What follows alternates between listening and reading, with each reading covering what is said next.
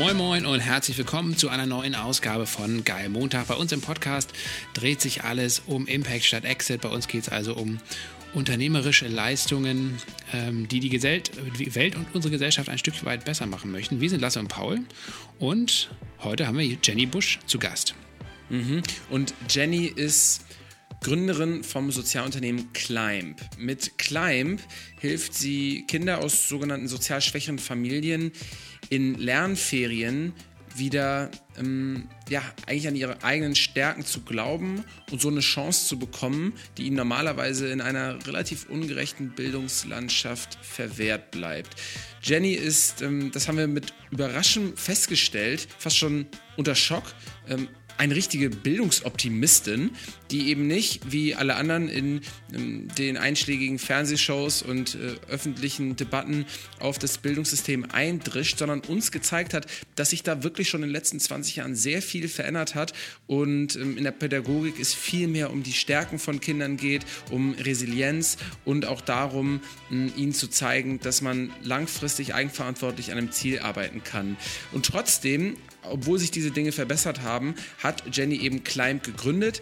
Die sind mittlerweile schon über 40 Kollegen, machen über 1,6 Millionen Euro Umsatz und ähm, kombinieren so eigentlich marktwirtschaftliches Denken und ja, einen kommerzfernen Gemeinwohlanspruch sie hat eigentlich so ein bisschen die Frage gelöst, wie man sein soziales Engagement und die Lust daran, Kindern zu helfen, zu seinem eigenen Job werden lassen kann. Und ja, hat uns gezeigt, was auch Erwachsene von ähm, ja, kletternden und lernenden Kindern ähm, sich irgendwie abschauen können, wenn es um Stärkenorientierung äh, geht und daran an sich selbst zu glauben.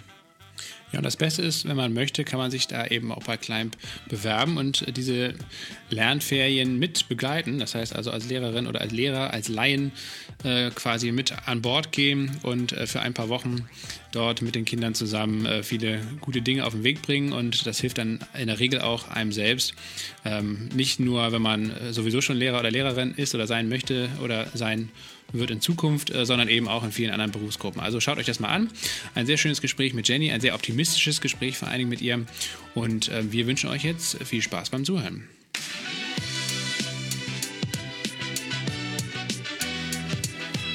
Moin Jenny. Moin, moin. Schön, dass du da bist. Schön, dass wir uns digital hier zusammenfinden können. Erste Frage, Jenny. Wie, oder dürfen wir dich überhaupt Jenny nennen oder lieber Jennifer? Ja, bitte unbedingt, sonst äh, habe ich das Gefühl, ich kriege Ärger. Ich hatte ah, gerade okay. ganz vergessen, ja, euch darum zu bitten. Klassiker. Also Jenny ist super, ja. Mhm, gut, dann kriegst du jetzt trotzdem, dann sage ich jetzt Jennifer, weil du Ärger bekommst. Warum kombiniert man für Kinder etwas so Schönes wie Ferien mit etwas so Schrecklichem wie Lernen?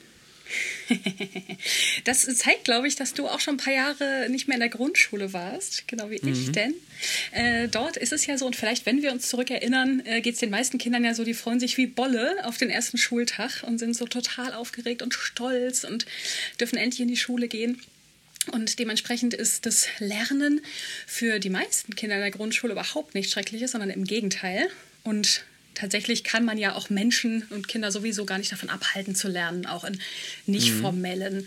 Settings. Und gerade da geht es auch manchmal viel einfacher, ohne dass man es merkt. Und äh, dementsprechend nutzen wir sozusagen das äh, Fenster, wo die Kinder noch richtig Bock haben, auch auf das formelle Lernen, auch in der Schule. Ähm, Wann ist das Fenster denn geschlossen? Ferien, das kommt immer ein bisschen darauf an, was für Erfahrungen man macht. Tatsächlich, wenn äh, ich euch da wieder äh, zu einer kleinen Gedankenreise einladen darf in die eigene Grundschulzeit oder Schulzeit, ab irgendeinem gewissen Punkt ähm, kam es ja meistens dazu, dass dann oft in Kombi dann mit Pubertät oder ähnlichem und mit mhm. irgendwie blöden Erfahrungen, die man macht, ne, mit anderen MitschülerInnen oder auch Lehrkräften, dass man irgendwann einfach auch so auf Null-Bock-Stimmung geht und so, ne? Ja, bei und mir war das so siebte, achte Klasse. Da wird's scheiße. Ja, Klassiker, ne? Da hatte ich auch ja. die Fünfen und so und hatte auch irgendwie keinen Bock mehr. Und ähm, dann ist natürlich wichtig, dass da ein stabiles Umfeld irgendwie drumherum ist, ne? Dass dir da weiter durchhilft, auch wenn es dann in, in dem Schulkontext gerade schwierig ist. Und so ein bisschen gehört natürlich auch keinen Bock mal haben und rebellieren und so auch dazu. Ähm, teils ist es aber leider so, dass es schon ziemlich früh dieses Fenster sich eben schließt. Mhm. Ähm, bei Kindern auch schon manchmal in der Grundschule. Ne? Das kann auch so ein, ja, einfach so ein Coping-Mechanismus irgendwie sein, dass generell im Leben viele Sachen blöd laufen, schief laufen und das dann auch so mein, mein ähm, Ausweg ist da zu sagen, hey, ich rebelliere jetzt mal eine Runde und sage, ach, ich werde eh Hartz IV, so bringt doch gar nichts. Ne? Warum mhm. soll ich dann lesen, schreiben, rechnen lernen, Frau Busch? Was ein Scheiß. Oh, Gibt es das so, schon bei ne? Grundschulkindern, die das sagen? Mhm. Ja, ja, Krass. durchaus. Also das eine ist die eine Richtung, ne? ich werde doch eh Hartz IV, was soll das? Oder die andere, das andere Extrem sozusagen auf der ähm, äh, auf der anderen Seite ist, ach Frau Busch, ich werde eh Fußballprofi, dann habe ich doch meinen Manager. Der ne, macht doch den Vertrag ja. so, ich muss doch gar nicht lesen können. Ja. Da hat man natürlich immer schnell das Argument dann am Start, so, ne, ja, willst du nicht auch nachvollziehen können, ne, was dein Manager da macht? Ja, gut, okay, ja gut, vielleicht haben sie doch recht, ne? Aber ja, mhm. also es gibt es durchaus schon, was nicht aus tiefstem Herzen kommt glaube ich, ja. und habe ich Wir haben auch schon ne? häufiger in diesem Podcast hier über, über die, so die Lernverdrossenheit gesprochen und dass Menschen mhm. eigentlich natürlicherweise wahrscheinlich schon gerne Sachen lernen. Hm, nimmt denn jemand oder übernimmt jemand Verantwortung dafür, dass es einem in der Schule so hart abtrainiert wird ab irgendeinem Zeitpunkt? Oder sagen die Verantwortlichen einfach so, ja, es ist halt so, ähm, Lernen ist halt anstrengend und Schule ist halt auch anstrengend und das System, wie es ist, muss zwar irgendwo ein bisschen verbessert werden, aber diese Grundproblematik, die bleibt irgendwie bestehen? Das kommt, glaube ich, ein bisschen darauf an, wen du fragst und was für ein Menschenbild diese Person hat. Ähm, spannenderweise ist es so, wir laden ja tatsächlich die Kinder ähm, zu Lernferien ein, also in den Ferien in der eigenen Schule ein cooles Programm machen. Und da sind es ganz oft im ersten Moment die Eltern, die sagen, aber Ferienschule, das muss doch jetzt nicht sein und ne, warum denn? Schule ist doch gar nicht cool, weil sie so auch ihr eigenes Bild von Schule noch so ein bisschen im Kopf haben. Aber Grundschule heute ist erstens total anders und zweitens ist ja dieses Fenster von ich lerne total gerne, ich bin da auch mit meinen Freundinnen zusammen und so, noch äh, ganz stark offen bei den meisten Kindern. Und dementsprechend sind es ganz oft die Kinder, die die Eltern überreden, dass sie zu klein zu den Lernferien kommen dürfen. Und manchmal mhm. gibt es auch Vorbehalte bei den Lehrkräften, die dann sagen, ach ja, aber die Ferien sollen auch eine Zeit zum Pause machen sein. So, das ist jetzt in der Corona-Zeit so ein bisschen hinfällig, weil wir hatten jetzt irgendwie 14 Monate lang sehr viel Zeit nicht in Schule. Also gerade ist in aller mhm. Munde, auch so Sachen aufzuholen. Aber es geht uns auch wirklich nicht ums Aufholen von ähm, fachlichen Inhalten oder so. Und teils muss man auch ein bisschen gucken, an welche Zielgruppe richten wir uns mit unserem Programm. Und das ist eine Zielgruppe, die nicht unbedingt immer die allerschönsten Ferien ne, mit Ponyhof und Ferienhaus hier und da und tausend Erlebnissen hat sondern mhm. wo es teils äh, einfach auch ja, Langeweile bedeutet, ne? viel alleine mhm. auch zu Hause zu sein, weil die Eltern vielleicht drei, drei Jobs arbeiten und sich nicht so viel mhm. freinehmen können oder andere Sachen mhm. los sind. Und wenn man Glück hat, hat man einen Fernseher und eine Konsole zu Hause mhm. und äh, so kann bisschen, die Zeit ne? überbrücken. Ja. Voll. Und du dann, warst ja auch, auch das wird schnell ne? langweilig, ne? Ja, du warst gerade äh, jetzt, genau, das kann schnell langweilig werden. Ich hoffe, dein Urlaub war nicht ein langweiliger Urlaub vor der Konsole. Wir wissen aber aus vertraulichen Quellen, dass du gerade aus dem Urlaub zurückgekommen bist. Hast du denn da was Spezielles gelernt? Ähm, ich habe gelernt, das war jetzt äh, gerade vor zwei Tagen, wo wir hier tatsächlich zu Hause im Urlaub am äh, Elbstrand uns aufgehalten haben mit unserem Sohn, der ist fünf, und zwei von seinen Freunden. Äh, mal wieder die alte Weisheit, es gibt kein schlechtes Wetter, nur die falsche Kleidung, denn die Kinder waren in so super Ölzeug angezogen und äh, der Sturm zog auf und sie haben trotzdem da ihre mega Sandburg-Geschichte gebaut, stundenlang. So, und äh, gleichzeitig der Nebeneffekt, äh, dass die Außengastronomie wieder offen ist, ist ganz schön, weil dann konnten wir unterm Dach mit dem Bierchen sitzen und das beobachten. Und so dieses, Norddeutsche ne, Kindererziehung, unterm Dach sitzen, so bei Regen, das Bierchen, während die Kinder Bierchen da und die Regen Kinder, die Kinder machen das schon. Ja. Aber tatsächlich, ne, dieses Hands-off-Ding, was mir manchmal so ein bisschen schwer fällt, ne, weil ich auch gerne irgendwie mehr mitspiele und Sachen mache, so, aber teils, wenn man sie halt einfach machen lässt, ne, so ihr Projekt machen lässt und ihr Ziel selber erreichen lässt und den Weg selber finden, äh, kommt da meistens was viel Cooleres bei raus und die Kinder selber lernen was, mhm. in dem Fall über die Statik von so einer Sandburg und warum man da graben sollte und da nicht und wie das mit Ebbe und Flut funktioniert und wenn dann die Flutwelle kommt, was das heißt und die kommt, nachdem das Schiff weggefahren ist, so, ne, an dir vorbei und solche Sachen. Und das immer so zu beobachten, finde ich total faszinierend und da ja, lerne ich jedes Mal wieder ganz viele Sachen. Vor allen Dingen, wenn man noch ein schönes Bier dabei trinken kann. Das hört sich nach einem, ja, nach schönen Ferien an. Äh, du hast eben schon so ein bisschen angesprochen, ähm, welche Berufsbilder da auch in der Grundschule heutzutage hoch im Kurs stehen. Äh, Fußballer hattest du eben angesprochen. Was sind denn sonst noch so Beispiele? Also was, was haben denn die klassischen Grundschülerinnen und Grundschüler äh, so im Kopf, wenn sie vielleicht an die spätere Arbeit oder an den späteren Berufswunsch denken? Mhm. Also bei vielen ist das noch äh, natürlich auch, ist ja auch klar, in sehr, sehr weiter Ferne und dann kommen oft die Berufsbilder, die sie einfach aus ihrem Umfeld kennen. Und, ähm, genau, die haben sich ja stark geändert wahrscheinlich. Also bei uns war es mhm. heute, äh, früher vielleicht, keine Ahnung, so der Klassiker irgendwie, was weiß ich, Müllmann oder mhm. Zugführer oder sowas. Äh, aber das wird sich ja mhm. vielleicht heute auch ein bisschen geändert haben, oder? Ja, also diese klassischen Berufe, gerade wenn die Kinder noch sehr klein sind, ne? also Müllwerkerin, ähm, Polizistin, Feuerwehrmann, so, das ist schon immer noch auch dabei, weil das auch einfach Sachen sind, die sie vielleicht aus dem Kinderbuch kennen und so, ne? So die ganz, ganz typischen Berufe. Ähm, oder eben Berufe, die die Familie hat. Also wenn äh, die Mama vielleicht Kranken-Altenpflegerin ist, dass das Kind das dann auch benennt, so weil das Arbeiten gehen ist das, was sie so aus dem Haushalt einfach kennt, was da erzählt wird. Und wenn die Mama da auch noch irgendwie coole und, und spannende Geschichten drüber zu erzählen weiß, dann ist es ja auch was, weil die Kinder sich immer sehr, sehr stark ein Vorbild eben auch dran nehmen. Und spannenderweise ist zum Beispiel Lehrerin oder so Sozialarbeiterin oder so, die Berufe, die den Kindern in der Schule begegnen, ist ja für die Kinder kein Beruf die fragen dann, ne, Frau Busch, was ist denn eigentlich dein Beruf? Was arbeitest du denn? So, ja, ich bin auch hier, ich bin auch am Arbeiten. Aber ne, das ist halt mehr so, oh, wir halten uns hier auf, wir haben eine coole Zeit, aber das ist doch kein Beruf. So, deswegen kommt so Lehrerin und so nicht so oft. Manchmal aber dann doch, ist ein bisschen bei den älteren Kindern. Und sonst natürlich diese Klassiker, ach, Influencerin, auch gerne. Ne? Mhm, das habe ich schon fast befürchtet, ja. Sowas, also Dinge, mit denen die sich so umgeben. Und wenn ich dann eine ältere Schwester oder Cousine habe, die viel auf Insta rumhängt, so, ne, dann kriege ich sowas auch mit. Und dann denkt man so, ach, guck mal hier, leichtes Geld, coole Umgebung, immer einen netten Hashtag am Start. So, dann werde ich halt das, kommt mir so einfach vor. So, also ich glaube, solche Sachen sind, sind schon auch einfach eine, ja, das erlebe ich so im Umfeld sozusagen, dann benenne ich das erstmal. Und wir haben dann zum Beispiel ja auch ein Motto bei unseren Lernferien, das sich Traumberufe nennt, wo es auch um ganz, ganz verschiedene andere Berufe geht. Vom Handwerk bis zur Bundeskanzlerin, so total unterschiedlich. Ähm, und wo die Kinder dann so ein bisschen da reinschnuppern können und auch Menschen aus dem echten Leben treffen können, jetzt eben virtuell während der Corona-Zeit oder in echt, dass dann mal ein Polizeiwagen vorbeifährt und die Sachen ausprobieren dürfen und mitkriegen, was braucht man denn für den Job, was muss man da gut können, was ist wichtig, mhm. warum ist der Job wichtig. Wie war es bei dir selbst? Äh, kannst du dich noch an deinen ersten Berufswunsch erinnern? Und wann kam der ungefähr? Ähm, als ich so ganz klein war, war es so Tierärztin. Das haben wir dann immer gespielt auf dem Schulhof. Ähm, als ich dann mitgekriegt habe, dass man da auch viel mit toten Tieren irgendwann zu tun kriegt, dann war mir das zu gruselig, dann wollte ich das nicht mehr. Und äh, dann war es ganz lange Stuntfrau. Das oh, ich super gerne. Das ist ja interessant. Ja, das fand ich. Woran ist es gescheitert? äh, am Ende wahrscheinlich an anderen Berufswünschen, die das überlagert haben, tatsächlich. Mehr als, äh, weil ich habe auch immer noch Bock auf irgendwie waghalsige Sachen und je höher, schneller, weiter, Bungee springen und so. Finde ich nach wie vor eine gute Sache. Und, ist aber allein ja, des aber schon ultra, deshalb schon ultra nischig, weil so wenig Frauen in Actionfilmen äh, Hauptrollen haben oder Rollen, wo sie irgendwie mal mhm. rumspringen können, oder? Ja, wahrscheinlich, ne? Also das war auch in der Grundschulzeit, von daher habe ich mich dann noch nicht so mit der mit der Realismus dessen auseinandergesetzt, mhm. glaube ich. Spannenderweise kenne ich ein Mädel, deren Papa ist Stuntman und ist gut im Geschäft so. Von daher, aber tatsächlich als Mann ist wahrscheinlich einfacher.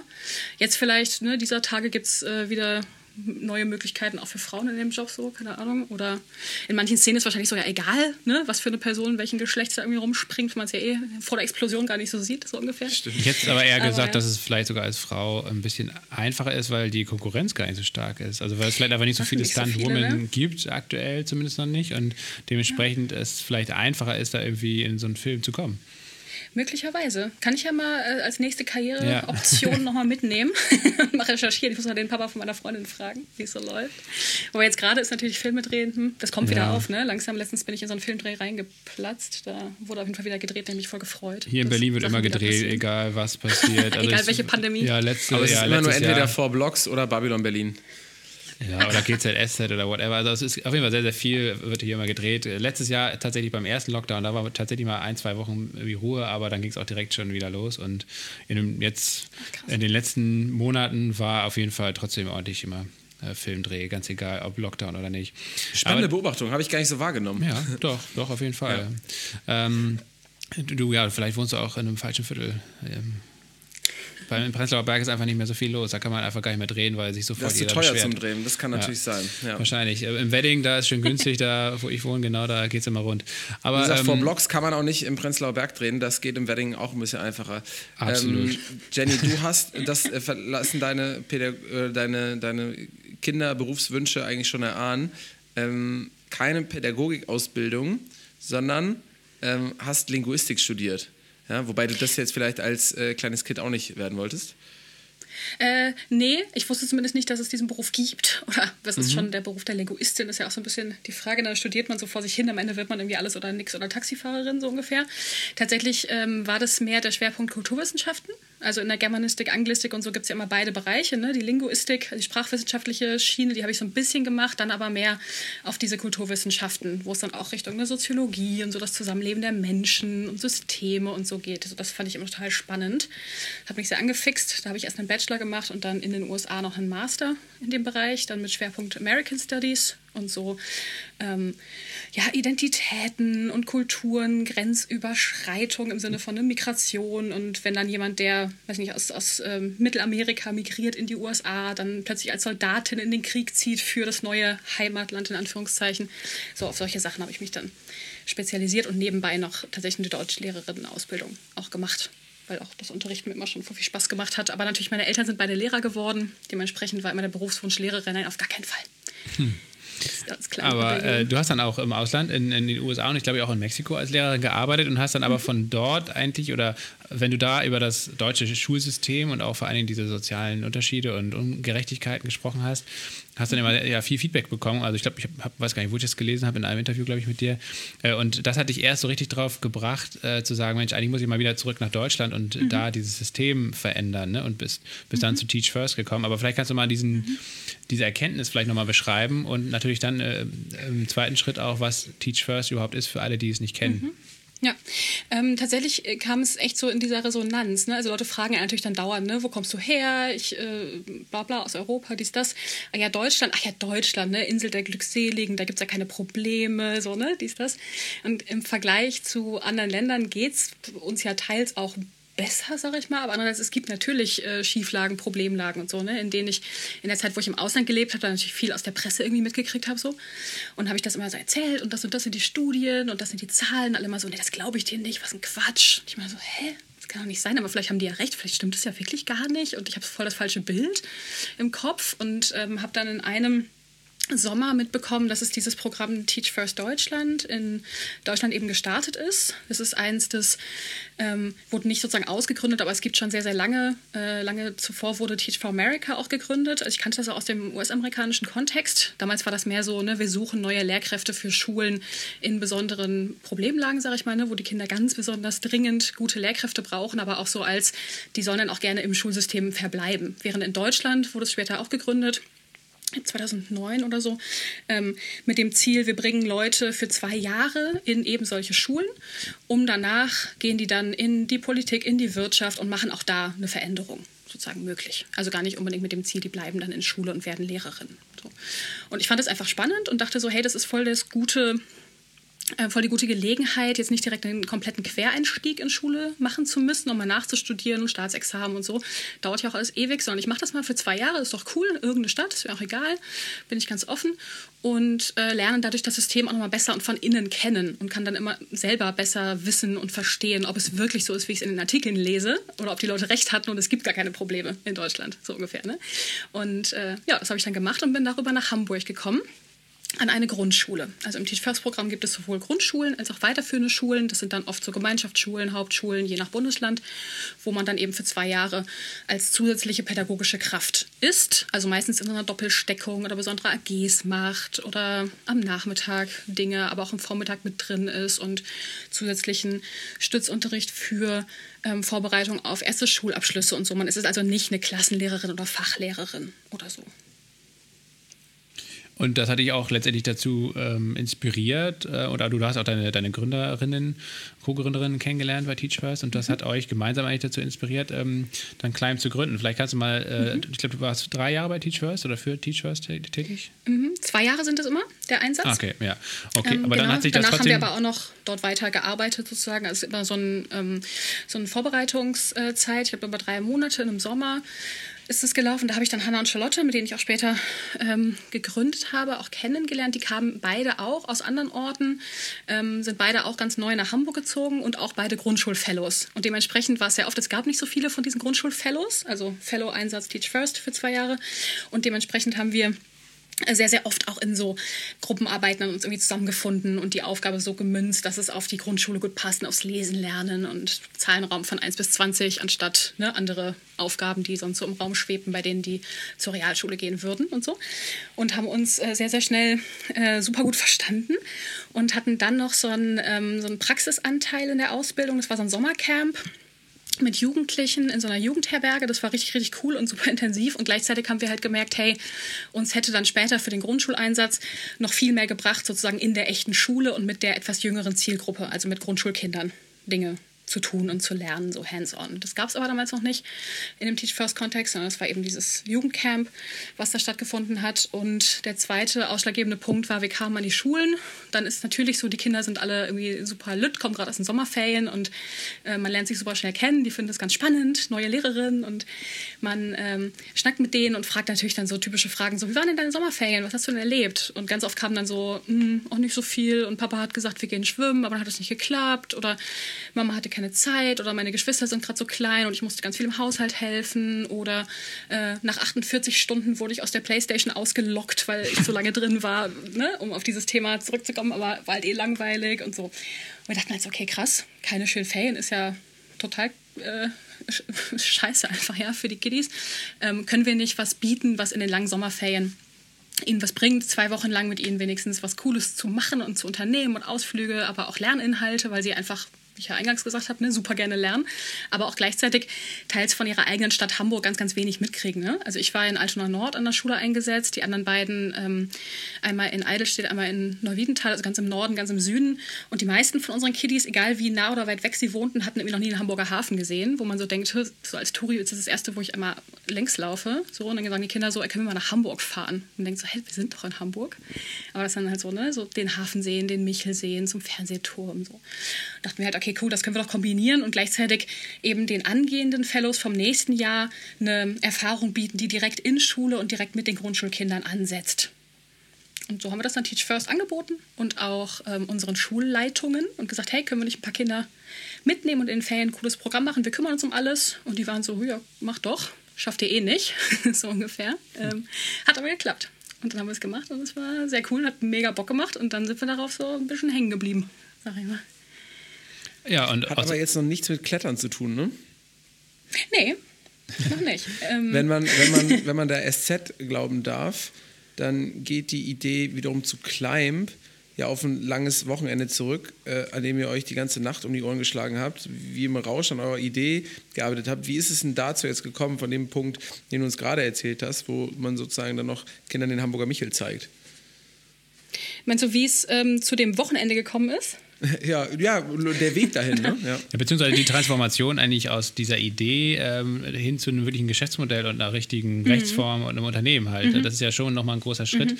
Und ähm, mhm. ja, diese Gründungsphase wird ja sicherlich nicht äh, wie am Schnürchen verlaufen sein, sondern da wird es ja mhm. wahrscheinlich auch Rückschläge gegeben haben. Wie habt ihr mhm. euch da so durchgefuchst?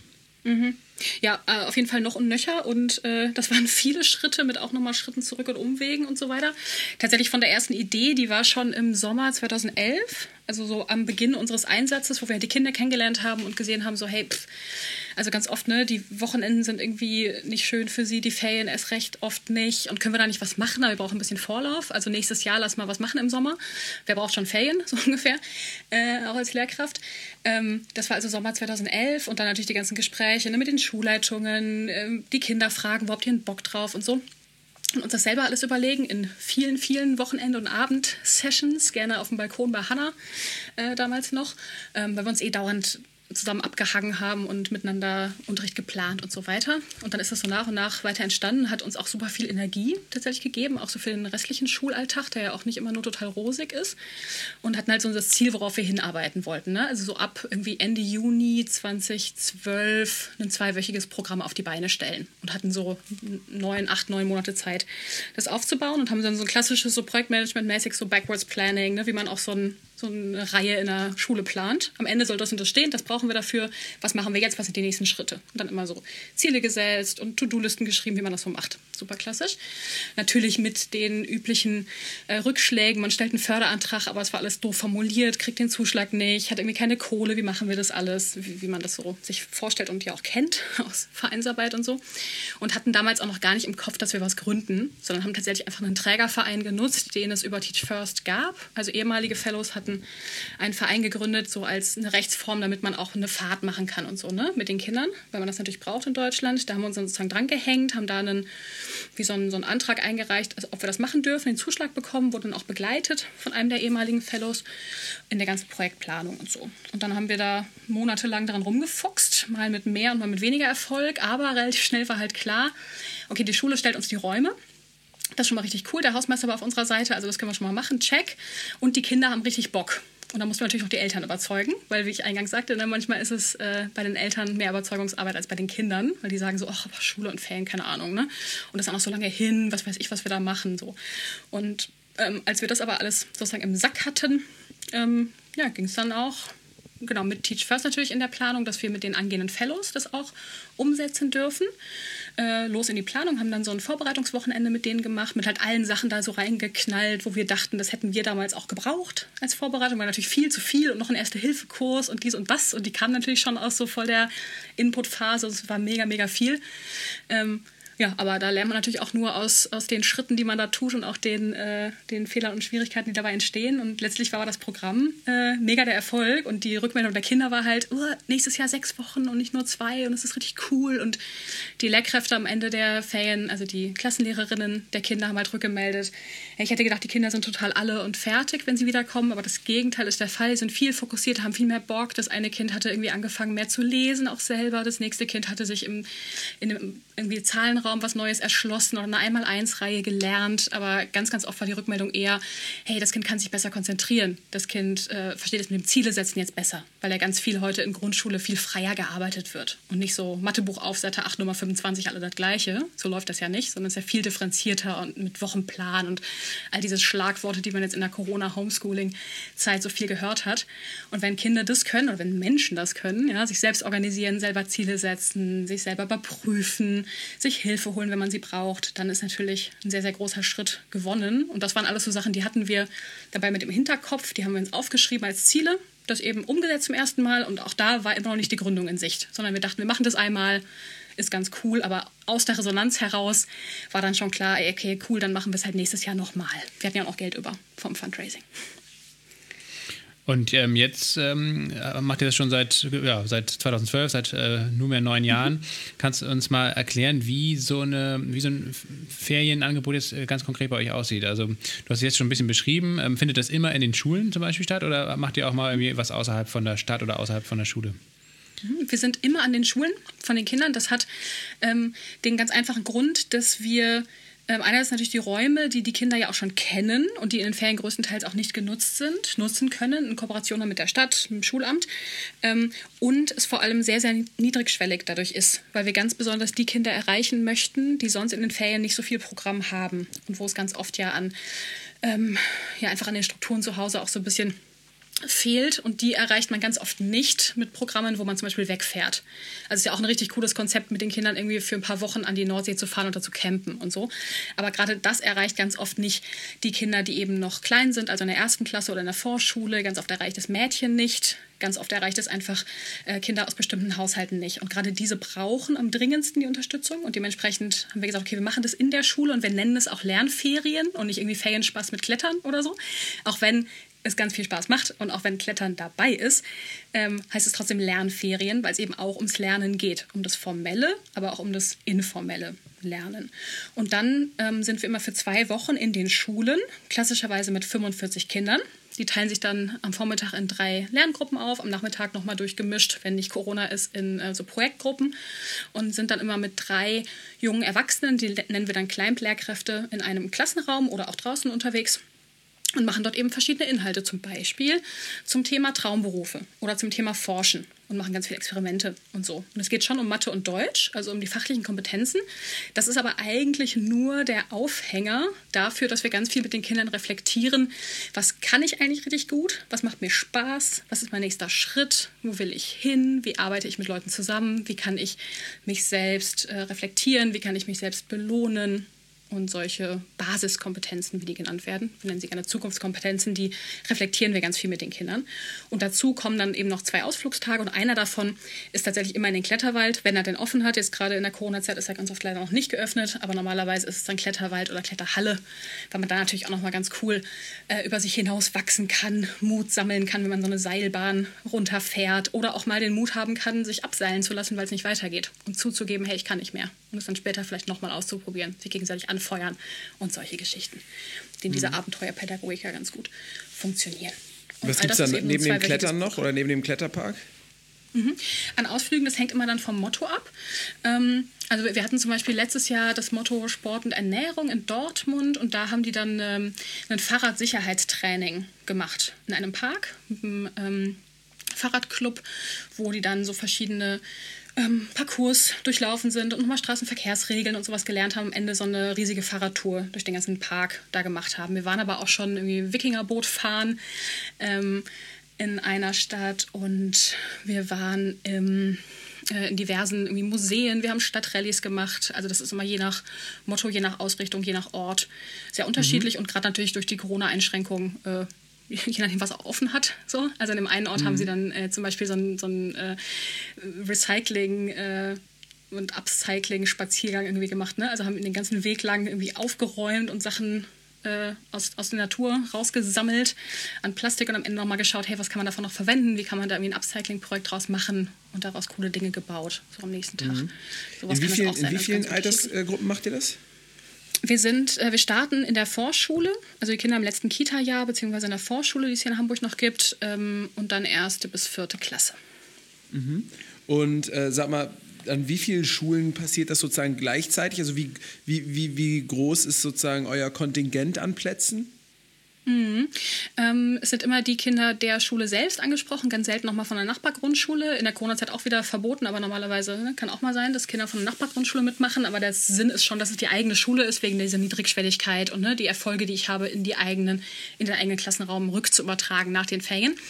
Und ähm, dann haben wir immer 45 bis 60 Plätze pro Lernferien an einer Schule. Und jetzt in Hamburg zum Beispiel haben wir dann im Sommer fünf oder sechs Lernferien parallel, also an sechs mhm. verschiedenen Grundschulen. Weil ich gelesen hatte, dass, also die Süddeutsche hatte 2017 geschrieben, dass ihr 40 Kolleginnen seid. Ähm, das heißt, wenn jetzt pro, hatte ich dich richtig verstanden, dass pro Lerngruppe drei Kolleginnen dabei sind?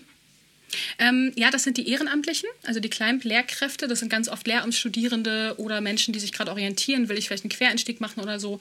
Das sind also, wenn man jetzt diese 45 Kinder, klassische Kleingröße nimmt, hättest mhm. du neun ehrenamtliche Kleinlehrerinnen dabei. Dann gibt es aber auch noch ein Leitungsteam, das ist bei uns angestellt. Das sind drei Leute, die Projektleitung, ja. Assistentin und die Trainerin, die sich nur um die Erwachsenen kümmert. Die sind sozusagen bei uns angestellt, haben meistens einen Jahresvertrag, sind manchmal auch noch Studierende, manchmal Berufseinsteigerinnen, je nachdem. Oder Lehrkräfte, die gerade ein Sabbatical machen oder sonst wie sich da engagieren. Und dann gibt es eben noch sozusagen die Hauptamtlichen, die das Ganze, die Orga im Hintergrund machen und mit den Schulen, mit den Ämtern sprechen und so weiter. Und da sind wir gerade bei, ich meine, das sind 20 Vollzeitäquivalente ungefähr. Mhm. Ah, wenn man aber okay. alle Köpfe zählt, dann sind es ja mehr Leute, ne? Also pro ja. Jahr haben wir so 250 Ehrenamtliche, plus nochmal die ganzen Leitungsteams. Das sind dann, wenn alles gleichzeitig läuft. Wir sind jetzt auch noch in Kiel, in Flensburg, in Hamburg, in Bremen, in Dortmund, also in ganz, ganz vielen Orten. Und wenn im Sommer dann an allen Orten gleichzeitig sich überschneiden würde und an allen Orten dann immer zwei bis sechs Schulen am Start sind, hast du natürlich gleichzeitig ein sehr hohes Aufkommen an Köpfen.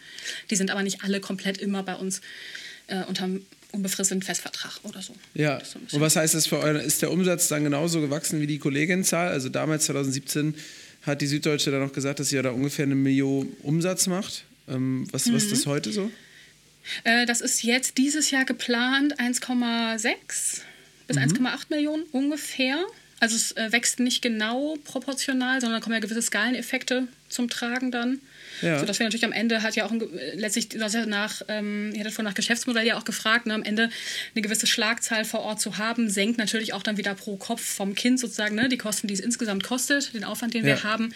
Dementsprechend ähm, geht das dann ein bisschen runter pro Kind am Ende und wir können die reinen Umsetzungskosten, sozusagen, wenn wir die ausrechnen und ein paar Sachen aus dem Overhead, die jetzt gerade im Wachstum noch dabei sind, nicht in Rechnung stellen, dann sprechen wir so von 540 Euro an Kosten pro Kind für zwei Wochen mit ah, okay. allem drum und dran, inklusive Versicherung und so weiter, Ausflüge, Essen, alles.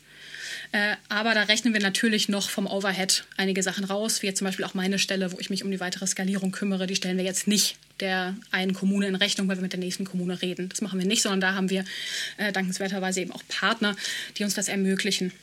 Also langfristige Förderin. Ja, genau. Ja, wie finanziert ihr euch? Also das muss ja irgendwie finanziert werden. Und ich gehe jetzt mal davon aus, ne, wenn ihr ähm, Kinder aus sogenannten sozial schwächeren ähm, Schichten mhm. Äh, aufnehmt und, und da einen Fokus drauf habt, dann bezahlen die diese 500 Euro natürlich nicht selbst. Ähm, mhm. Wie finanziert ihr das Ganze? Mhm. Also tatsächlich zahlen sie einen kleinen Teil selbst und da ähm, äh, würde ich auch nochmal einen Shoutout loswerden an meinen damaligen Schulleiter, Herrn Breuer, der nämlich in unserer allerersten Planungsphase damals, ne, zurückgebeamt 2011, als wir angekommen sind, gesagt haben, hey Herr Breuer, können wir die Räume haben? Gesagt hat, ja, ja, organisiert das mal, aber um Gottes Willen tut mir den Gefallen und nehmt Geld dafür. So, Weil nein, was nichts kostet, ist auch nichts wert, oder was? So, da, genau das war der O-Ton, yes. Und wir so, ah ja, okay, macht schon Sinn, hm, keine Ahnung. Und dann, ne, Zielgruppenbefragung, haben wir die Eltern gefragt, was würden sie denn, wie geht es denn und so. Die so, oh, wir würden da ganz viel Geld für bezahlen. Aber ich, ist ja auch schwierig. Und dann haben wir uns damals auf 40 Euro verständigt. Mittlerweile sind das 50. Die können auch oft rückerstattet werden, ne, über das Jobcenter und so weiter. Das führt jetzt zu weit, aber es gibt nach wie vor diesen Wertschätzungsbeitrag. Also roundabout mhm. 50 Euro kommen rein, auch wenn sie rückerstattet werden, aber ne, so ein gewisses ähm, Commitment ist uns da wichtig. Genauso ist das Commitment wichtig. Ich gehe jetzt mal rein auf die Lernferien-Umsetzungszahlen, äh, also 540 Euro pro Kind, ähm, dass wir eben auch ein Commitment von der Kommune haben, wo wir arbeiten. Und das kommt dann aus ganz verschiedenen Geldtöpfen. Wir sind jetzt in 13 Kommunen, also in jeder Kommune ist es ein bisschen anders. Manchmal übers Land, manchmal über die Kommune selber. Äh, diverse Töpfe, da kommen dann nochmal so 200 Euro ungefähr drüber rein, je nachdem. Ähm, dann gibt es noch gewisse Mittel aus dem Bund, sogenannte Bildungs- und Teilhabepaket. In der Folge mit Libri Leo ging es glaube ich, auch ein bisschen drum. Da kann man das auch nochmal äh, detaillierter nachhören. Die sind da ziemlich Expertinnen mhm. auch drin. Also das sind ähm, einfach, wenn du zum Beispiel Hartz IV beziehst, hast du ein Anrecht darauf, ähm, diese Gelder zu bekommen. Die werden ganz oft nicht in der Höhe abgerufen, weil es auch sehr, sehr kompliziert ist. Da helfen wir den Familien bei. Also da kommt auch noch was rein, zum Beispiel für Ausflüge. Da gibt es ein extra Budget pro Familie, pro Kind. Das können wir dann abrufen. Das ist also sehr bürokratisch, dieser Teil. Und dann das ganz klassische Spenden-Fundraising. Und da sprechen wir dann von, einem, von einer sogenannten Stärkenpatenschaft äh, von 275 Euro, also ungefähr die Hälfte der anfallenden Kosten, was dann mal ein kleiner äh, Serviceclub übernimmt, auch mal eine Privatperson über ähm, hier Better Place oder sonstiges oder jemand rundet auf bei einem Geburtstag. Oder meistens sind es aber eher Stiftungen lokaler Art oder auch kleinere Unternehmen oder größere Corporate Partners, die wir haben. Ähm, ja, oder eben auch ein größeres Hilfswerk, wie zum Beispiel die Deutsche Postcode-Lotterie, wenn ich Namen nennen darf, ist ein substanzieller Förderer von uns. Die sind auch alle transparent auf der Homepage vermerkt, wer uns da wie fördert. Und die dann einfach den Kindern ermöglichen, ähm, an den Ferien teilzunehmen, weil sie es eben nicht komplett selber zahlen können und auch nicht sollen. Mhm. Und da gibt es natürlich noch im Overhead ne, einiges an Aufwendungen, die wir haben, gerade jetzt noch in der Wachstumsphase. Und da haben wir sogenannte Skalierungspartner auch an unserer Seite, die uns mehrjährig fördern, wo wir eben nicht äh, alle drei Monate einen neuen Antrag stellen, müssen, was ja manchmal so am Anfang ein, so eine Hürde ist ne, im Aufbau einer Organisation, dass man gar nicht so schnell hinterherkommt, das ganze Geld irgendwie zu versuchen zu fundraisen. Man hat das Geld nicht dafür, dass man fundraised. Das ist ja ganz oft so ein Ding, wo es sich dann auch irgendwie schnell totlaufen kann, habe ich den Eindruck. Ne? Also man fängt irgendwie an, alle finden es irgendwie cool und sexy und neu und es gibt so ein bisschen Geld und läuft, die Kosten sind noch nicht so hoch. Dann fängt man aber an, irgendwie auch Leute einzustellen, möchte sich ein Gehalt auszahlen und dann wird es schwierig, ne? weil dann hast du irgendwie, es ist nicht mehr neu genug, es ist aber auch nicht, auch nicht etabliert genug und dann gibt es so dieses, man spricht ja von diesem Valley of Death, das man dann hat, so ein paar Jahre lang. Da sind wir tatsächlich gemeinsam durchgeschritten mit unseren Mitstreitenden und äh, allen an Bord und mittlerweile sind wir da durch, Klopf auf Holz. Ich hoffe, das bleibt so. Und haben jetzt doch mittlerweile ein ziemlich tragfähiges Geschäftsmodell eben entwickelt aus diesen verschiedenen Säulen, also der kommunale Anteil oder Land, dieser Bundesmittelanteil, was einfach eine Rechtssicherheit auch ist für die Kinder, weil es ihnen zusteht, und dem klassischen Spendensammeln. Gibt es da jetzt zum Beispiel, ähm, ähm, ich glaube, Frau Giffey, also bevor sie äh, zurückgetreten ist, hat ja noch äh, die 2 Milliarden Euro mit auf den Weg gebracht. Ne? Da, da ging es ja primär mhm. darum, ähm, auch ähm, Nachhilfe zu fördern, alles Mögliche im schulischen Bereich zu fördern, ähm, mhm. um jetzt äh, diese Corona-Situation zumindest mal ein bisschen abzumildern. Ähm, sind das zum Beispiel auch Gelder, äh, die, auf die ihr zugreifen könntet? Weil irgendwie so thematisch wird es ja super passen, oder? Mhm. Voll. Ähm, da wurden vier sozusagen Pfeiler definiert. Also es gibt so von der Freizeitgestaltung über irgendwie schulisches Aufholen und Teilhabegeschichten. Wir passen in mehrere rein. Am besten passen wir in diesen einen rein. Wir waren in Gesprächen schon äh, mit den entsprechenden Ministerien im Bund. Das ist natürlich jetzt wieder eine, sind Mittel, die von den Ländern am Ende abgerufen werden und die Länder müssen sich da auch noch dran beteiligen. Und ich glaube, dieser Teil des Gesetzes ist in dieser Ausführungsbestimmung jetzt noch nicht so detailliert besprochen. Oder ne? Das ist ja auch beim, beim Digitalpakt beispielsweise so ein Ding dass da sehr, sehr viel Geld liegt, aber eben noch längst nicht alles abgerufen wurde, weil es teils auch bürokratisch und kompliziert ist. Von daher hoffen wir natürlich drauf, dass äh, das funktioniert, weil wir da natürlich wie die Faust aufs Auge reinpassen. Aber es passen sehr, sehr viele Programme rein. Von daher wird die Zukunft das zeigen, inwiefern das klappt. Und wir versuchen da eben mit unseren kommunalen und auch Partnern in den entsprechenden Kultusministerien zu schauen, oder Familienministerien, inwiefern passen wir da rein, wie kann das abgerufen werden, wie aufwendig ist das natürlich auch, weil auch da muss ich natürlich irgendwie Ertrag und Aufwand äh, möglichst die Waage halten, beziehungsweise ja, es darf am Ende nicht äh, alle Fördermittel, die man bekommt, sozusagen verbrannt werden und abrechnen, weil du jeden einzelnen Beleg 30 Mal kopieren und auf ein rosa Papier kleben musst. Auch sowas habe ich durchaus schon mal erlebt. ne, Gerade wenn es über öffentliche so Zuwendungen und so geht, wird es ja ganz oft auch sehr, sehr kompliziert. Ja. Deswegen haben wir da am Anfang so ein bisschen die Finger von gelassen und so das klassische Fundraising gemacht. Ne? Also Spende, Gegenleistung, Spendenquittung, so fertig. Ganz blöd gesprochen. Mittlerweile sind wir bei dem anderen auch ein bisschen drin, aber gerade immer bei neuen Instrumenten muss man ein bisschen gucken, wie das dann am Ende genau auf die Straße gelangt. Du bist ja auch ähm, zuständig bei euch für die Skalierung. Wie läuft denn sowas ab? Also jetzt am Beispiel von Hamburg zum Beispiel, du hast, glaube ich, vorhin gesagt, mhm. dass ihr sechs Schulen da in den Sommerferien habt, das, äh, sechs Grundschulen, da sind ja im Stadtgebiet sehr viel mehr, nehme ich mal an. Mhm. Ähm, wie geht ihr denn da bei der Auswahl vor? Gibt es ähm, Gibt es auch die Nachfrage, die deutlich darüber hinaus geht? Oder ähm, ist es letztendlich so, dass die sechs Schulen dabei sind und die anderen Schulen müsst ihr aktiv angehen, äh, damit die überhaupt darauf aufmerksam werden? Also wo, wo liegen da so die Hürden bei, beim Wachstum? Mhm. Ähm, das ist mal so, mal so. Also teils bekommen wir auch Anrufe direkt von der Schulleitung, die sagt, hey, kann ich euch nicht in unsere Schule holen? Dann müssen wir mal gucken, ne, inwiefern passt das überhaupt in die Kommune rein? Gibt es da insgesamt genug Schulen? Wie ist die Struktur? Sind wir schon irgendwo in der Nähe? Kann man das ausprobieren als Pilotierung?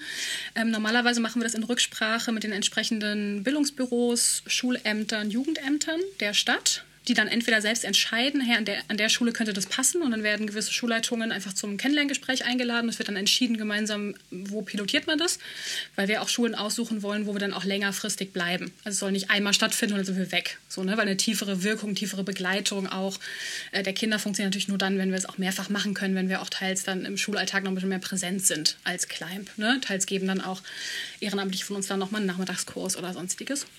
Und dann ein bisschen mehr ähm, sozusagen Permanenz auch reinzubekommen.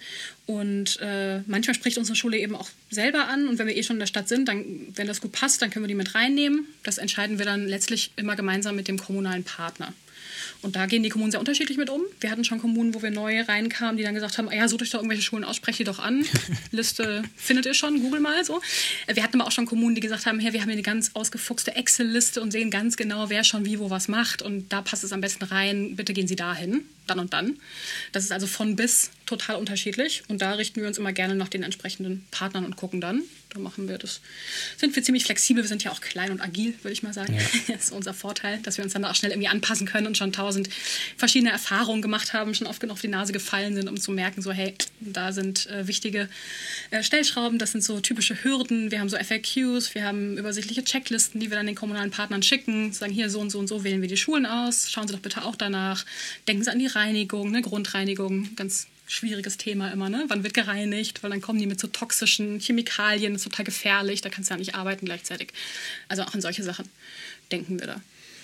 Ähm, vielleicht kannst du noch mal ein bisschen beschreiben, weil das könnte ich mir vorstellen, dass es viele Leute, die hier zuhören, auch interessiert, ähm, wie man bei euch Mentor oder Mentorin wird. Weil ähnlich wie bei Teach First habt ihr auch so einen Ansatz, dass mhm. ähm, die Ferien ja mehr oder weniger von, von Teilzeit oder von, von temporären Laien, sage ich jetzt mal, ausgeführt werden. Und man kann sich bei euch äh, bewerben und ähm, dann letztendlich ein paar Wochen lang mit den Kindern in den Ferien zusammenarbeiten. Mhm. Und wie gesagt, ich könnte mir vorstellen, einerseits kannst du uns mal erklären, warum ihr diesen Ansatz äh, so ein bisschen auch von Teach First vielleicht äh, oder angelehnt an Teach First auch übernommen habt, also was die Vorteile dafür sind, sowohl für die. Kinder als auch eben für diejenigen, die sich dann bei euch da so temporär als Lehrerin oder Lehrer oder Mentor, eine Mentorrolle irgendwie ähm, dann bewerben.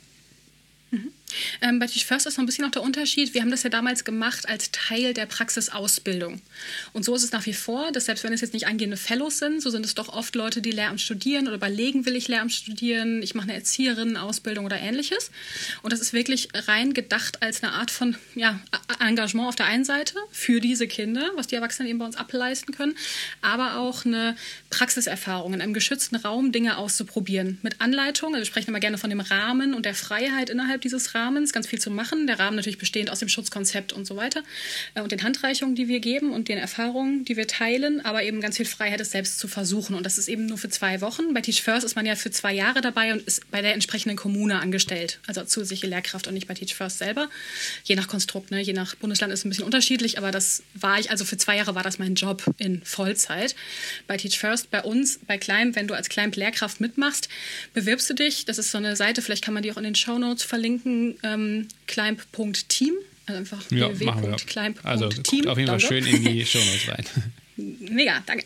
Äh, wo man natürlich dann die Termine sieht und so weiter und dann irgendwie seine Daten da lassen kann. So, ich bin Esra, ich überlege, will ich Lehramt studieren, ich wohne da und da, ich kann mir vorstellen, in Kassel mitzumachen im Herbst. So. Und dann wirst du kontaktiert von äh, Julia, die das in Kassel managt und die klärt, ob das passt und so weiter. Muss natürlich ein Führungszeugnis beibringen und so. Und dann hat man ein bisschen Vorbereitungszeit, äh, jetzt per äh, Zoom-Meeting und dann haben wir auch noch in der Schule ein Vortreffen. Und dann ist es für zwei Wochen ein Engagement, aber auch eine ähm, Möglichkeit, einfach sich ähm, nochmal praktisch auszuprobieren, um zu merken, hey, will ich wirklich Lehramt studieren? Will ich wirklich mit dem Lehramtsstudium aufhören? Möchte ich lieber Erzieherin werden? Sind die Grundschulkinder meine Zielgruppe? Will ich lieber in die Erwachsenenbildung?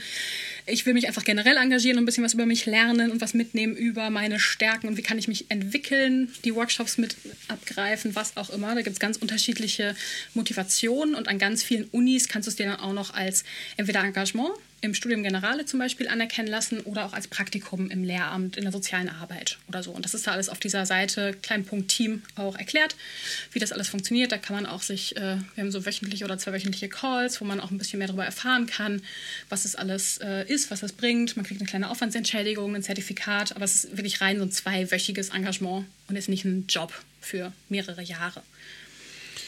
Ähm, Stärken ist ja ein ganz gutes Stichwort. Äh, denn eure, euer methodisches Konzept basiert ja eigentlich auch auf dieser Stärkenorientierung. Ne? Also kannst du das mhm. vielleicht nochmal beschreiben, was, was da so die Besonderheiten sind, warum ihr das genauso anwendet? Mhm.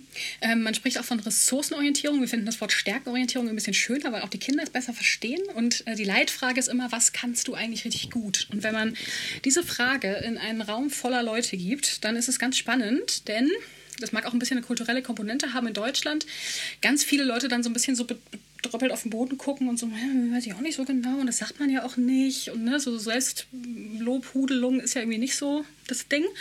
Äh, und wenn sie ein bisschen nachdenken, kommen sie doch auf Sachen. Und ähm, bei den Kindern, gerade bei den Kindern unserer Zielgruppe, die eben prekär oft aufwachsen, armutsbetroffen aufwachsen, ist es leider so, dass schon in einem relativ jungen Alter, wir haben vorhin von so Zeitfenstern gesprochen, Kinder uns äh, sagen, ach, ich kann gar nichts.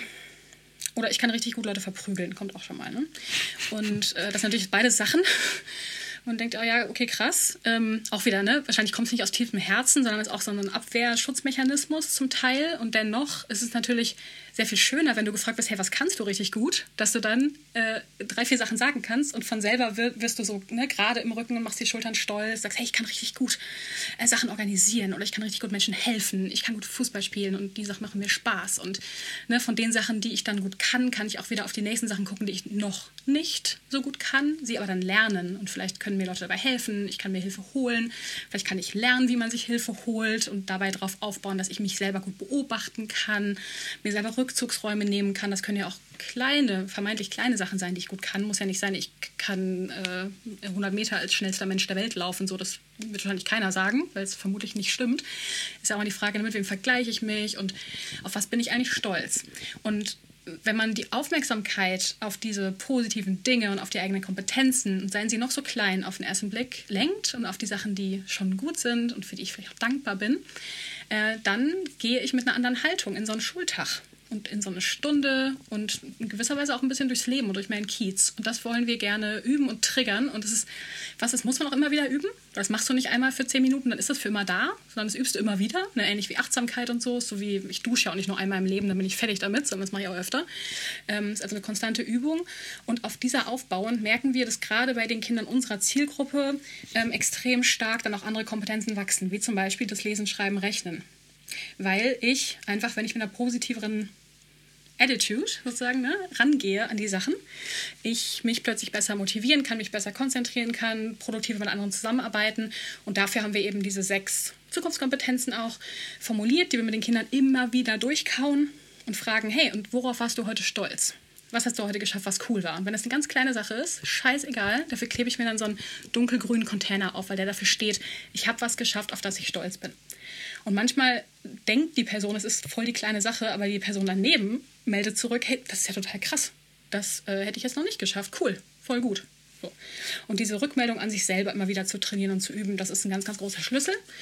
Und letztlich kommen diese ganzen Kompetenzen aus diesem sogenannten Resilienzcluster ne? oder dieses psychische Widerstandsfähigkeit. Und gerade die Kinder unserer Zielgruppe haben natürlich mit sehr, sehr vielen Widerständen zu tun. Ne? Also gesellschaftlich, strukturell, sei das Rassismus, was auch immer.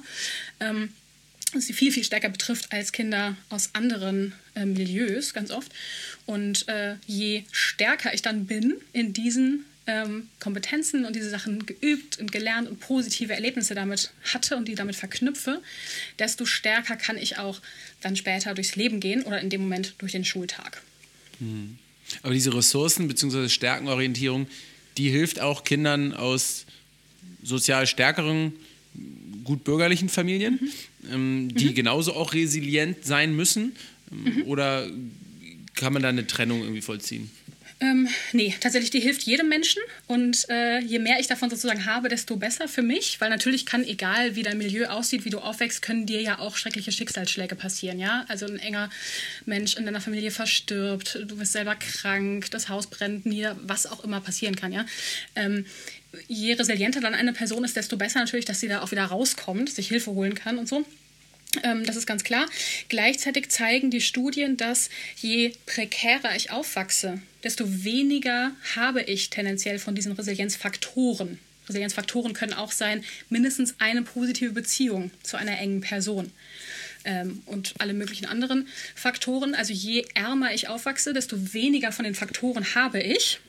Und desto schlechter komme ich durch schwierige Situationen. Je ärmer ich aber auch bin, desto mehr schwierige Situationen werde ich wahrscheinlich haben im Leben. Ja, ja. Und die kommen das ist vielleicht von, so ein Klischee, oder? Also, dass das, das, mhm. das abhärtet, weil man irgendwie dann glaubt, ja, wenn jemand jetzt aus einem, aus einem schwierigen Umfeld kommt, dann muss er ja besonders hart und widerstandsfähig sein mhm. und der weiß, dass wenn er auf die Nase bekommt, er dann einfach wieder aufstehen muss. Mhm. Das gibt es tatsächlich. Ich habe auch schon Studien gesehen, äh, die gezeigt haben, allerdings mit einem eher kleineren Sample, dass gerade dann, ne, also gerade wenn ich so richtig aus, aus äh, die, schrecklichsten Sachen erlebt habe, dann erst recht stark daraus hervorgehen kann, so Phönix aus der Asche mäßig. Das muss aber nicht klappen. Ne? Also das hm. kann passieren, dann werde ich vielleicht erst recht super gestellt, so im wahrsten Sinne des Wortes, aber auch mit so einem Schutzmantel, der vielleicht dann auch keine Emotionen mehr zulässt oder sowas. Ähm, wenn du es aber sozusagen in der breiteren Statistik dir anschaust, dann wäre es jetzt ein ziemlich krasses Gamble auf das Leben von den Kindern letztlich auf unser aller Zukunft und Gesellschaft, zu sagen, ah ja gut, pff, je prekärer ihr aufwachst, umso besser, weil dann geht der Gestellt daraus ja. hervor. Herzlichen Glückwunsch, geil, noch ein paar Hürden, hier noch ein Loch für dich. Herzlichen Glückwunsch. Wenn du das dann geschafft hast, sag mal Bescheid. Ne? Also so mhm. funktioniert es ja noch auch nicht. Für Einzelne ja, für viele leider nicht. Und das ist ein Teil der Bildungsungerechtigkeiten. Ich hatte vorhin erzählt, das habe ich immer gerne dann in den USA und in Mexiko den Leuten erzählt, so und so ist das in Deutschland und das hängt voll vom, von der Herkunft ab und, und alle immer so, nein, so ein Quatsch, das stimmt gar nicht. Aber doch, es stimmt. es stimmt weltweit und es stimmt auch für Deutschland. Das siehst du in jeder PISA-Untersuchung wieder. Auch wenn es irgendwie mal besser wird, dann wird es wieder schlechter. Das sehen wir jetzt in der Corona-Zeit. Ne, also je ärmer ich aufwachse, desto wahrscheinlicher habe ich keine guten Lehrkräfte in der Schule.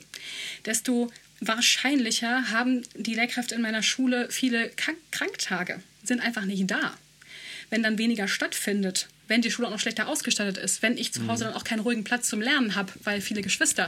Und das muss ja niemand böse meinen, ja, aber dann hilft auch dieses eine irgendwie Gerät, was ich dann da irgendwie bekommen habe, vor lauter Nettigkeit von der Schule, mhm. von der mhm. Kommune, von irgendwem, nicht so richtig viel. Zumal, wenn ich dann auch diese Kompetenzen, ne, mich selbst zu organisieren, auf mich selber stolz zu sein und so nicht habe, dann hilft mir auch die beste Ausstattung nicht, dann werde ich das nicht machen. Aber ist ja irgendwie und dann paradox. hast du wieder die Kombination. Ja, Sorry, führ nochmal den Gedanken Nee, zu letztlich, ne, nochmal dieses, dann hast du wieder die Kombination von, ich habe wahrscheinlich einen schwierigeren Lebensweg und ich habe schlechtere Ressourcen dafür. Da gibt es Mhm. ja diese Videos, die man im Netz findet, ne, mit irgendwie, okay, alle, die das und das Feature haben, alle, die eine Frau sind, gehen jetzt drei Schritte zurück. Alle, die männlich sind, gehen zwei Schritte nach vorne, so, ne? Und dann siehst du, okay, der eine startet ganz hinten, der nächste startet fast am Ziel und dann gibt es den Startschuss und alle rennen los. Weißt du, und die einen sind halt direkt schon im Ziel und die Mhm. nächsten müssen so voll weit rennen. So, so ein bisschen, so kann man sich das vorstellen. Ne? Und Ja, das ist ein ganz eindrückliches Experiment. voll. Und wir versuchen halt jetzt alle Hürden können wir nicht aus dem Weg räumen, ja, so. Nicht wir alleine, nicht wir als Kleinbahn, auch nicht wir als Zivilgesellschaft, so mal eben, schon gar nicht. Aber wir können den Kindern halt schon vielleicht teils so ein bisschen Wege drumherum zeigen oder auch sie stärker machen, damit sie besser drüber springen können. Ne? Weil gewisse Ungerechtigkeiten sind halt nun mal jetzt noch da. Und das ist richtig kacke und wir wollen auch gerne noch mehr ans System ran. Solange das aber das nicht so mit dem Fingerschnippen geht, ähm, setzen wir erstmal auch bei der Zielgruppe an und gleichzeitig aber eben auch bei dieser zweiten Zielgruppe, den Lehrkräften. Denn eine Lehrkraft ne, wird sehr, sehr großen Eindruck machen auf mindestens 500 Lernende, wenn nicht mehr, in ihrem Lehrerinnenleben. Und es hat ja auch für sie sehr viel Auswirkungen. Und wenn diese beiden Gruppen sehr, sehr gestärkt sind, dann wird auch im System schon etwas besser werden und dennoch muss es natürlich noch viel größer und viel tiefer und viel systemischer sein. Aber das ist natürlich eine total krasse Frage, über die man sich auch hart den Kopf zerbrechen kann, einfach, ne? Weil es so komplex ist, ne? Also es sind so komplexe und bösartige Probleme eigentlich. Wo ja, auch keiner ja. gesagt hat, hier Knopfdrücke machen das System super unfair, hehehe. So, ne? So der, der Bösewicht, Ja, so ist es ja nicht. Ja, zur Komplexität habe ich jetzt noch eine Frage. Du hast ja gesagt, dass wir eigentlich sehen, wahrscheinlich auch europaweit, dass ähm, je sozial schwächer die Herkunft ist, desto schwächer auch irgendwie das, das Umfeld, irgendwie die, die Lernbedingungen sind und dann letzten Endes auch irgendwie das, das Outcome der Bildung. Ähm, ist ja aber eigentlich auch paradox, oder? Weil Deutschland ja als eines der reichsten Länder Europas ins Rennen geht und auch eines der höchsten oder zumindest ein überdurchschnittlich hohe ähm, Bruttosozialprodukt pro Kopf hat und äh, glaube ich auch beim, beim Durchschnittsgehalt und Einkommen ähm, mindestens durchschnittlich eher überdurchschnittlich ist. Ähm, warum ist es dann eigentlich so, dass wir bei PISA jetzt vielleicht dann nicht so schlecht wie vor irgendwie 12, äh, 15 Jahren, aber äh, immer noch nicht überdurchschnittlich gut abschneiden? Naja, weil das Problem so komplex und groß ist und es, also dieses Eisbergmodell kennt man ja, ne? Also da ist oben irgendwie ein, ein Symptom. Man sagen kann, okay, äh, Bildung und Herkunft korrelieren miteinander. So. Und dann hast du Gründe, die darunter liegen, also unter der Oberfläche wird der Eisberg ja größer. Und wenn du noch eins tiefer gehst, hast du auch noch so Mindsets und sowas drunter. Und da könnte dann sowas drinstehen wie, ach, jeder ist ja des Glückes Schmied. Manche haben es auch einfach nicht verdient. Äh, die Gruppe X setzt jetzt ein, äh, kann es halt auch nicht so. Äh, Intelligenz ist ungleich, was auch immer, ne? Man da f- für, für so Menschenbilder irgendwie auch haben könnte. Und die hohe Kunst sozusagen auch im systemischen Arbeiten ist ja im Idealfall diese Mindsets zu verändern, weil sich dann auch die Sachen, die drüber liegen, besser und leichter verändern lassen. Aber gleichzeitig an ein Mindset von Personen ranzukommen, ist halt unfassbar schwierig. Ein Mindset von Systemen erst recht. Und gewisse Sachen sind einfach schon so lange tradiert und so oft fortgeschrieben worden. Und keine Ahnung, auch bei dem äh, Aspekt, dass zum Beispiel Lehrkräfte tendenziell, gerade in Grundschule, sind sie weiß und weiblich und äh, ne, ohne irgendwie Migrationserfahrung teilweise Ist das ein Phänomen, was wir vor allem in Deutschland beobachten? äh, die Zusammensetzung von Lehrkräften, meinst du? Ja, Ähm, also es ist in anderen europäischen Ländern zum Beispiel anders, dass da die äh. Lehrkräfte nicht äh, jung, äh, weiß und, und, und weiblich sind. Da fehlt mir jetzt ehrlich gesagt die, die Datengrundlage, um das genau Mhm. Perfekt zu beantworten. Ich habe ein bisschen im Ausland gelebt, allerdings eher außereuropäisch. Mhm. Und jetzt zum Beispiel in den USA ist es schon ein bisschen unterschiedlich, also ein bisschen gemischter, weil aber auch einfach das kulturelle Selbstverständnis in den USA ein anderes ist. Gleichzeitig hast du da natürlich auch ein massives Rassismus- und Ungleichheitsproblem, ne? Gleichzeitig. Und dort sind Lehrkräfte super schlecht bezahlt, während sie in Deutschland eher besser bezahlt sind. Also da gibt es wieder andere, sozusagen unter, dem, unter der Oberfläche liegende Teile von diesem Eisberg, die das Problem bedingen.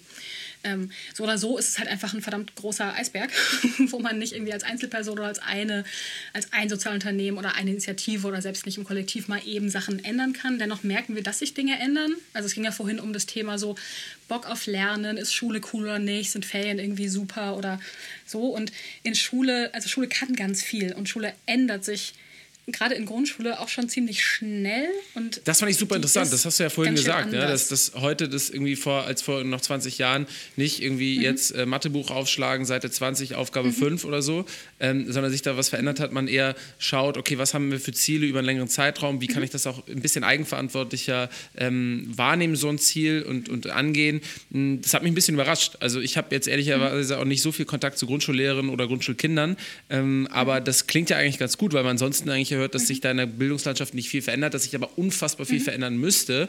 Ähm, du machst da eine spannende Perspektive auf, dass da was passiert. Voll. Und es hat sich mega viel verändert. Also ich bin, das habe ich letztens nachgeschaut, so ein Bild gefunden, 1991 eingeschult worden, ja. Und bei mir war das noch sehr so, okay, wir orientieren uns an dem ähm, ungefähr Middle Ground in der Klasse und die, die halt besser sind, naja, die müssen halt nochmal einen Zusatzzettel irgendwie ausfüllen oder die Fresse halten und die, die es nicht können, mhm. die haben halt Pech gehabt, die kommen eher für Hauptschule. Also so war das noch sehr als System, als Mindset von der Grundschule damals, ne? Dieses ich glaube bei mir auch. Ja. Auch das bricht sich ja extrem auf mittlerweile. Auch angefangen von, ne, man hat die Schulform ein bisschen verändert, so don't get me started on Gymnasium und diese ganzen Fragen, nur drei Stunden mit beschäftigt, wie dem auch sei. Es hat sich gerade im Grundschulbereich wahnsinnig viel äh, getan, gerade hin zu diesem Thema Kompetenzorientierung, was du gerade skizziert hast. Ne? Was ist denn eigentlich das Ziel? Ich formuliere gar nicht, das Kind muss jetzt X, Y, Z wissen, denn unsere Gesellschaft mittlerweile ist so, ich kann die Sachen ja abrufen, muss aber wissen, wie. Und ich muss News von Fake News unterscheiden und Meinung von Nachricht und solche Dinge sind ja ja spannend. Und das sind ja Kompetenzen, ne, die ich jetzt brauche. Mhm. Und nicht, dass ich genau auswendig sagen kann, wann war welcher Krieg und so. Das kann ich ja im Zweifel nachlesen, auch wenn es natürlich cool ist, einen groben Zeitstrahl zu wissen, ne, um es einzuordnen, Weltwissen zu generieren. So, das ist natürlich nice. Das kann ich mir aber auch in coolen Projekten organisieren, die ich mit meinen Mitschülerinnen mache. So. Und da ist aber so ein bisschen die Krux, das ist richtig cool, dass es so ist mittlerweile. Also nicht mehr Seite 8, Nummer 23, mach doch mal, Lernsachen Du sprichst auswendig. jetzt auch nicht nur von irgendwelchen Reformschulen, sondern du sprichst jetzt sozusagen auch nee, mal nee. von der durchschnittlichen Hamburger ja. Grundschule. Ja, ja okay, unbedingt. super spannend. Ja. Und gerade Hamburg, spannenderweise, die haben einen Rahmenplan und gar keinen Lehrplan. Und da steht auch nur, also nur ist gut, aber der ist ganz schön umfangreich, den kannst du ja aus dem Netz ziehen. Da steht dann drin, okay, Klasse 2 und 3, so zusammengefasst, ist das Kompetenzziel, ne, ne, ne, ne. Und in Mathe ist es so aufgebrochen in, okay, der Teil von der Algebra und der Teil vom Formenverständnis. Bei mir war das früher so, Mathe-Note, Deutschnote, Schönschrift, Sport. Fertig. Heute ist es in Mathe, hast du irgendwie in Hamburg acht verschiedene Noten. Und nicht mal Noten, sondern ne, so ein Beurteilungsding. Weil es so viele verschiedene Kompetenzen mhm. gibt, die in Mathe einzahlen. Und das ist richtig cool und es ist auch der Fortschritt. Und dieses kompetenzorientiertere Lernen, Handeln, Tun, mich selber organisieren, ist super und ist super hilfreich. Und gleichzeitig, das ist jetzt das Achtungszeichen, bei der Zielgruppe, mit der wir bei Climb arbeiten, ist es ganz oft so, und da kommt wieder das Eisberg-Ding, ne? das Symptom ist, die Kinder kommen mit weniger Kompetenzen aus dem Kindergarten oder ganz oft aus dem Nicht-Kindergarten, aus nicht der Betreuung, sondern einfach in die Schule, weil da müssen sie, haben aber manche von den Kompetenzen noch nicht, um dieses kompetenzorientierte Lernen zu machen. Und nicht jede Lehrkraft ist jetzt schon so gut in der Lage, das so zu merken und den Kindern da perfekt durchzuhelfen. Und das ist ganz schön schade und schwierig, weil dann schließt sich auch so ein Fenster des Ich lerne mit ganz viel Freude relativ schnell, wenn ich ganz viel Misserfolge sehe. Und dann am besten noch dafür irgendwie äh, abgestraft werde. Sei das über eine Note, über eine Verhaltenskonsequenz ähm, oder sonst was. Ne? Und das ist halt tatsächlich bei unserer Zielgruppe eine sehr, sehr große Hürde und Schwierigkeit. Wenn du wieder an dieses Playing Field denkst, ne, wo du irgendwie rennen musst und du startest ein bisschen weiter hinten und hast noch eine Hürde zu überspringen. Und wenn dir dabei keiner hilft, drüber zu springen oder drumherum zu laufen, dann rennst du halt davor und tust dir weh. So, dann kannst du noch schlechter weiterrennen. Und dann wird der Abstand zu deinen Mitschülerinnen, die mit anderen Kompetenzen schon eingeschult wurden, durch eine andere Förderung vielleicht oder durch weniger Hürden ihrem Leben, schon so viel größer, dass es dann fast nicht mehr einholbar ist am Ende. Und dass man teils ja schon Menschen so sprechen hört, ah ja, aus dem wird eh nichts. Also dieses, was ich vorhin sagte, wenn manches Kind sagt, oh, ich werde Hartz IV, was soll das? Das sagen manche Erwachsene ja auch über manche Kinder und Jugendliche. Und wir sprechen teils von einem 5-, 6-Jährigen, ne? Mhm. Wo dann Erwachsene sagen, ah ja, verhält sich eh wie die Sau, so wird doch eh nix. Kann sich schon mal da vorne im Jobcenter anstellen. So. Und was ist das denn für eine Perspektive? Und wenn ich das gespiegelt kriege in Worten oder in Verhalten oder in Blicken, dann ist es noch mal, dann gehe ich nochmal einen Schritt zurück auf diesem Feld. Und dann kann ich es noch schwerer aufholen. Irgendwann habe ich auch keinen Bock mehr und ne, reagiere dann vielleicht sogar mit deviantem Verhalten oder sonstiges, weil ich da dann halt eine positive oder überhaupt eine Aufmerksamkeit für bekomme von irgendwem. Und deswegen ist das eine sehr, sehr große, einerseits ähm, Errungenschaft, gerade von Grundschule heute, dass sie so viel kompetenzorientierter und so weiter vorgeht und gleichzeitig eine Hürde für unsere Climb-Zielgruppe, sage ich mal, da so sich so schnell reinzufinden in dieser Art auch von Lernen, weil ich es vielleicht noch gar nicht so kenne, dieses Selbstbestimmtere und so. Äh, ihr beschreibt ja euer eigenes Ziel so, ähm, dass es am besten wäre, wenn euer Angebot äh, irgendwann vielleicht gar nicht mehr notwendig wäre. Ne? Ihr wollt euch damit mhm. quasi langfristig selbst abschaffen und das ist ja auch das Charakteristikum von vielen Sozialunternehmen. Was muss denn, wir haben jetzt ja schon sehr viel auf dieser Metaebene von Bildung, vom Bildungssystem gesprochen. Was muss denn deiner Meinung nach passieren, damit euer Ziel, sich selbst abzuschaffen, erreicht wird? Mhm. Also wenn ich jetzt sozusagen vorne wieder in der Bildungslandschaft anfange, sprechen wir auch schon von äh, der sehr viel frühkindlicheren Bildung als der Grundschule. Also wir bei Klein fangen an in der Grundschule, weil das der Ort in Deutschland ist, wo wirklich verpflichtend die Kinder hingehen. Ne? Und dann werden sie abgeholt vom Amt. So. Also das heißt, da erreichen wir sie auf jeden Fall. Ähm, wäre es natürlich super sinnvoll, das auch noch viel, viel früher anzufangen. Das heißt zum Beispiel einen... Ähm, eine Budgetverteilung über Jugendämter in die primären frühen Hilfen. Also dann, wenn eben noch nicht das Kind im Brunnen gefallen ist, im, im wahrsten Sinne des Wortes. Ne? Also da mehr hinzugucken, mehr zu helfen, mehr Geld zu allokieren, anstatt die sogenannten tertiären Hilfen, also schon ein paar Schritte weiter. Es sind schon richtig, richtig viele Sachen schiefgelaufen. Und dann mache ich eine Intervention, die ist natürlich wahnsinnig teuer und super spät, wenn auch schon wieder viele äh, Fenster sich geschlossen haben einfach. Also das ist so ein Teil, dass wir so gucken, okay, wie setzen wir Ressourcen ein, im Idealfall präventiv. Auch da ändert sich ganz, ganz viel. Es gibt das Präventionsgesetz seit ein paar Jahren. Auch das wird jetzt noch nicht so perfekt, super, duper angewendet, wie ich es jetzt persönlich gerne hätte. Dennoch, ne, da tun sich auch politisch wahnsinnig viele Dinge. Und ich glaube, da kann man auch nur über die politische Schiene viel reißen und es kann jetzt nicht irgendwie hier Jenny Busch mal alleine irgendwo was drehen. Also ich kann ganz, ganz viel machen und wir als Klein können und wir als sozialer Sektor können ganz viel tun oder mithelfen und mit dem System wirken und Dinge mithelfen, zu Besseren zu ändern, aber eben auch nicht komplett alleine. Von daher geht es schon viel um ne, politische Entscheidungen, Ressourcenverteilung und so banal es irgendwie klingt, tatsächlich stärkenorientiert auf Menschen zu schauen. Und das hat für mich auch was mit dem Thema Inklusion zu tun, denn Inklusion heißt ja nicht, wie das manche gerne verstehen. Ah ja, irgendwie äh, ein, zwei behinderte Kinder mit in die Klasse setzen, so bums, passt schon. Ähm, sondern Inklusion ist letztlich jeder Mensch trägt mit dem, was er sie mitbringt, mit den äh, Kompetenzen, Wünschen, Schwierigkeiten, Träumen bei in einer Gemeinschaft.